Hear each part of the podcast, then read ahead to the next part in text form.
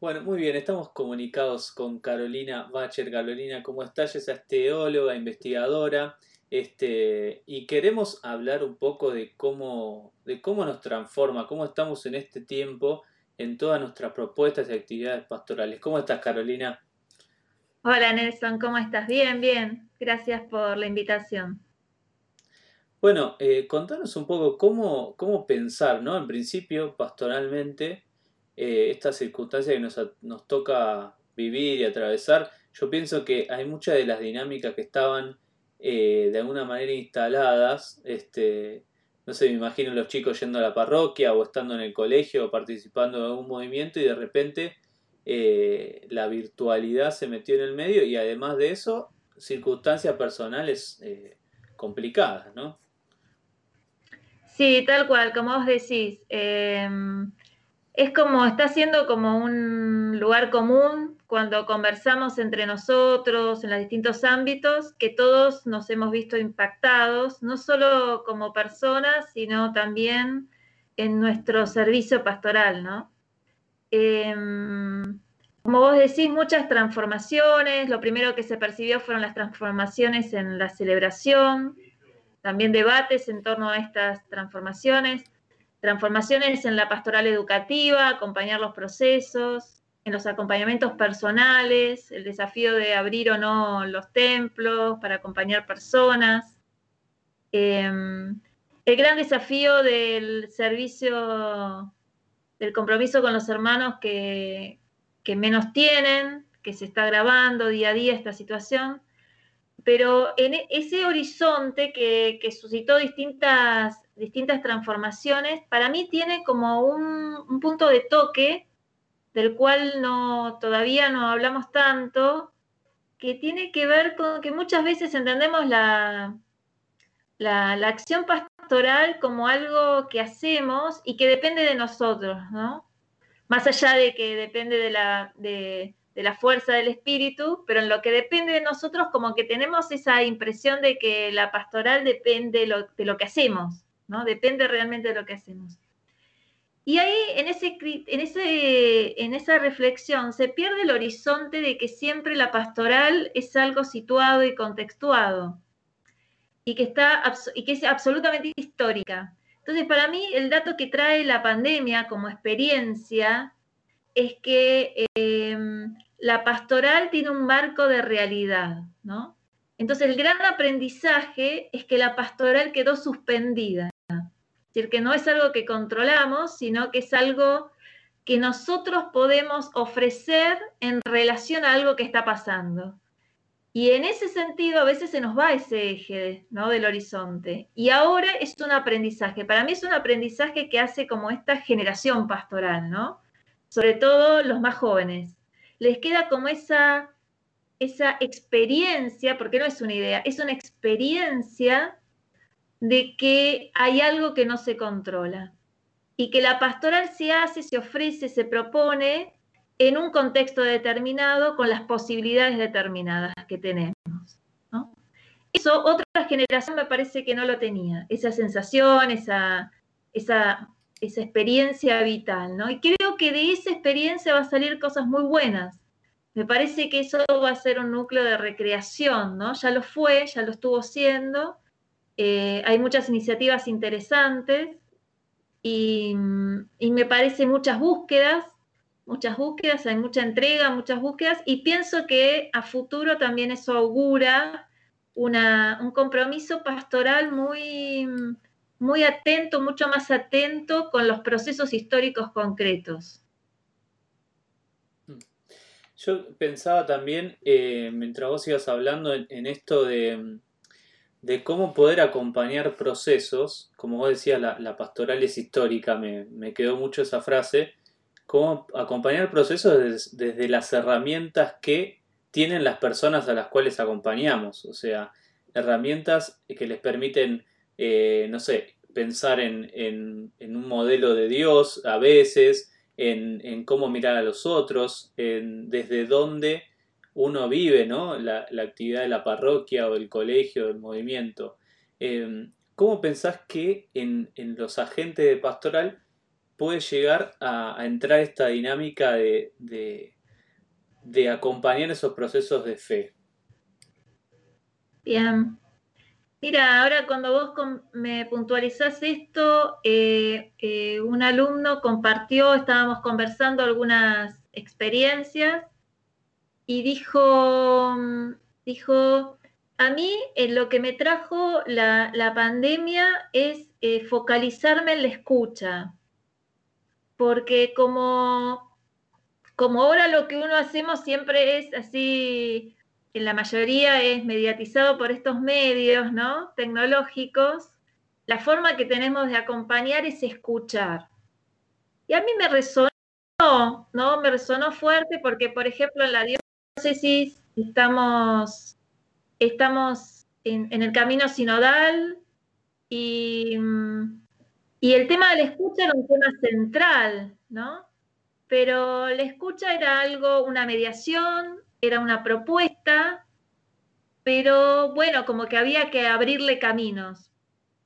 Y en ese sentido, pienso como esta circunstancia favoreció ese proceso, ¿no? Un proceso que es eh, prestar el oído, acompañar, escuchar las historias, los sufrimientos eh, de las personas, de los jóvenes, ser creativos. Entonces pienso que favoreció el proceso de escucha, como decía este joven, este joven involucrado en la, en vida pastoral, y que eso también va a generar ciertas habilidades, esta habilidad de la escucha, de que, por ejemplo, en, los medios tecnológicos no podemos hablar al mismo tiempo, ¿no?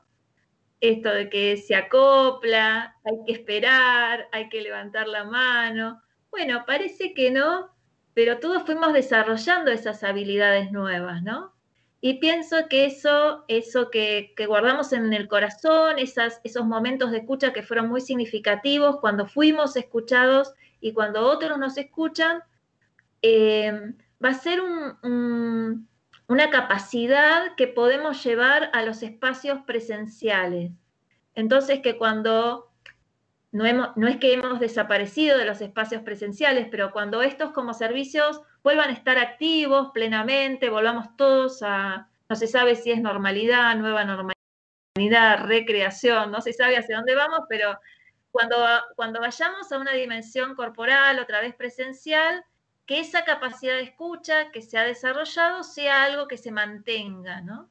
Entonces pienso que en ese sentido, la, como característica transversal, porque podríamos puntualizar en aspectos concretos, pero como un eje transversal, pienso que la pastoral eh, puede contextualmente como que ensayó ¿no? esta, esta convicción de, de su condicionamiento histórico y desarrolló como habilidad una capacidad de escucha que también puede, augura, augura que también puede traernos como tiempos mejores en ese sentido, ¿no? Pastoralmente hablando.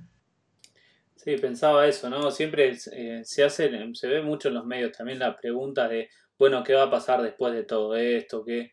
Y en realidad, eh, digamos, es una pregunta que nos sigue dando vueltas, pero que es una pregunta que es actual, no es qué va a pasar después, sino qué cosas estaban pasando que nosotros, por lo menos pastoralmente, no estábamos viendo y que ahora las vemos y, tenemos que prestarle más atención. O sea, eh, me imagino en el caso de la comunicación, por ejemplo, de la virtualidad, había muchísimas herramientas y cosas que estaban disponibles hace tiempo y que ahora nos hemos eh, dado cuenta que eran vitales, que no eran en la comunicación y el, mail del, de los que se vinieron a la parroquia una sola vez en toda su vida, ahora es esencial, o las transmisiones religiosas también eh, online, o también eh, qué pasa con, el sostenimiento, ¿no? hablo en, en, particular de las parroquias, pero bueno, todo esto es, es un tiempo como, como bien vos decís, de, aprendizaje que nos parece que nos va a sacar mejores pastoralmente. ¿Cómo, cómo si pudieses como tener alguna mirada acerca del ámbito pastoral educativo, em, ¿qué, pensás que pueden ser como algunas acciones concretas eh, que pueden surgir de este tiempo para, para poder eh, mejorar esta, esta pastoral educativa que, de la que venimos hablando? Bueno, yo auguro tiempos mejores en la medida en que seamos fieles al espíritu, ¿no? En esta historia, en este contexto. Em, la pastoral educativa siempre es un desafío y en este contexto se vio profundamente desafiada, es decir, la institución educativa se vio profundamente desafiada y en ese marco los, colegios católicos en particular, ¿no? Eh, creo que, han, eh, que, lo que percibo es que han desarrollado mucha creatividad. Eh, por hablar más o menos de lo que conozco, en la diócesis hay una gran diversidad del servicio educativo en la pastoral y todos sabemos que eh, quizás la pastoral educativa o la educación sirvió como un indicador de, de, la inequidad que hay en la sociedad. ¿no? Ahí hay un punto fuerte y vos mencionabas el acceso a los medios tecnológicos que se evidenció con eh, la la situación de educación y era el no acceso, el no acceso a Internet o tener un solo dispositivo por familia. Y entonces eh, creo que ya hay estudios como que más o menos eh, la educación entre un más o menos un no sé si llega un 20% que tuvieron estos accesos tecnológicos y el resto no, ¿no? Entonces, ahí diríamos, por poner solo una punta voy a poner uno positivo y dos negativos. El primero positivo es que eh, me parece que eh, después de un primer impacto eh, hubo mucha creatividad, mucho trabajo en los equipos docentes y en los equipos institucionales. un gran desafío son estas brechas, que nosotros como cristianos no nos podemos acostumbrar estamos llamados a, comprometernos para que eso no pase, para que todos tengamos acceso a la educación, a la salud. Son nuestros chicos, son nuestros hermanos, así que nosotros en eso tenemos un desafío grande, ¿no? Que emergió también. Y lo tercero, que es un desafío institucional es también, es que en este contexto donde esta situación de, de precariedad se incrementa, contextualmente, lo que está pasando es que también las instituciones están padeciendo. Entonces, la pastoral educativa también tiene un, tema eh, con el sostenimiento económico, que no es un tema menor, ¿no? Porque eh, lo que permite es, ese sostenimiento lo que permite es desarrollar ese servicio, ¿no? Entonces ahí, eh, entre las familias, se está haciendo un gran esfuerzo, pero entre las familias que no pueden pagar las cuotas y las instituciones que necesitan, y, es justo, eh, pagar sus compromisos, entre ellos los, compromisos docentes, bueno, hay una situación ahora difícil que, bueno, que está exigiendo, me parece, la colaboración y la responsabilidad de todos, y yo veo indicadores de que todos están tratando de, responder, de ser responsables, de asumir estos desafíos, pero la situación no es fácil, ¿no? Y bueno, en distintas instituciones me parece que se va percibiendo eso, que ese, que ese desafío, más allá de cuarentena, no cuarentena, pero ah, eh, se empieza a profundizar y en esto se requiere de políticas de Estado. Se requiere también de valorar el aporte que hace la institución católica, la pastoral educativa, los colegios católicos, a la educación en general, ¿no? Entonces ahí hay un gran desafío también en ese sentido. como siempre, ¿no? Asumir una fe integral que, va acompañada de la vida y, de los compromisos con, los demás y en especial con, los más pobres también, ¿no? O con los más empobrecidos también. Em, muy... Me, lleva como a desarrollar y ampliar muchas cosas. Este, no quiero ahora quitarte demasiado tiempo y, y prefiero que nos volvamos a conectar también.